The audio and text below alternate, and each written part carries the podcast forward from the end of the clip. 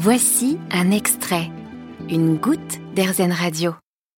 Le rangement. Vous aussi, le désordre de votre enfant envahit la maison et ça a le don de vous énerver Pour nous aider à ne pas craquer pour nous conseiller, avec nous Nadège Larcher, psychologue spécialisée en développement de l'enfant et de l'adolescent, formatrice en communication bienveillante et autrice de Je me débrouille tout seul, mes cahiers pour bien grandir, paru chez Bayard Jeunesse. Bonjour Nadège. Bonjour Eva, bonjour à vous tous et vous toutes.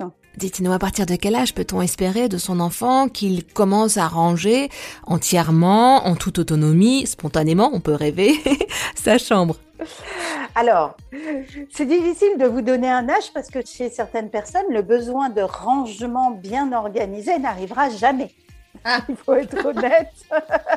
Parce que c'est très lié aussi à la façon dont vous avez besoin de vous sentir dans votre environnement. Il y a euh, des adultes qui ont besoin vraiment d'un environnement très organisé, très rangé pour se sentir bien, avoir le sentiment de maîtriser leur environnement. Et puis, il y a d'autres adultes pour qui ça a peu d'impact. Après, si on veut commencer à avoir un âge, c'est quand même autour du primaire que l'enfant va avoir la capacité d'abord d'organiser seul son rangement, qui va aussi avoir cette capacité de se dire euh, j'ai besoin de maîtriser mon environnement, j'ai besoin d'avoir une chambre comme ci ou comme ça, et que lui va avoir envie de ranger.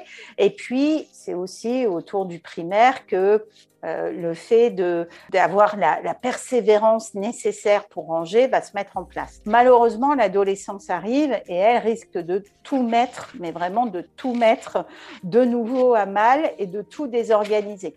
Mais c'est pas rare qu'au primaire, on ait des enfants qui commencent à ranger.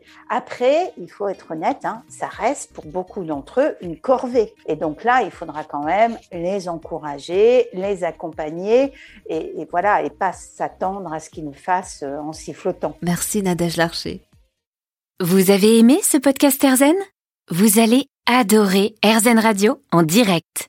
Pour nous écouter, téléchargez l'appli Erzen ou rendez-vous sur erzen.fr.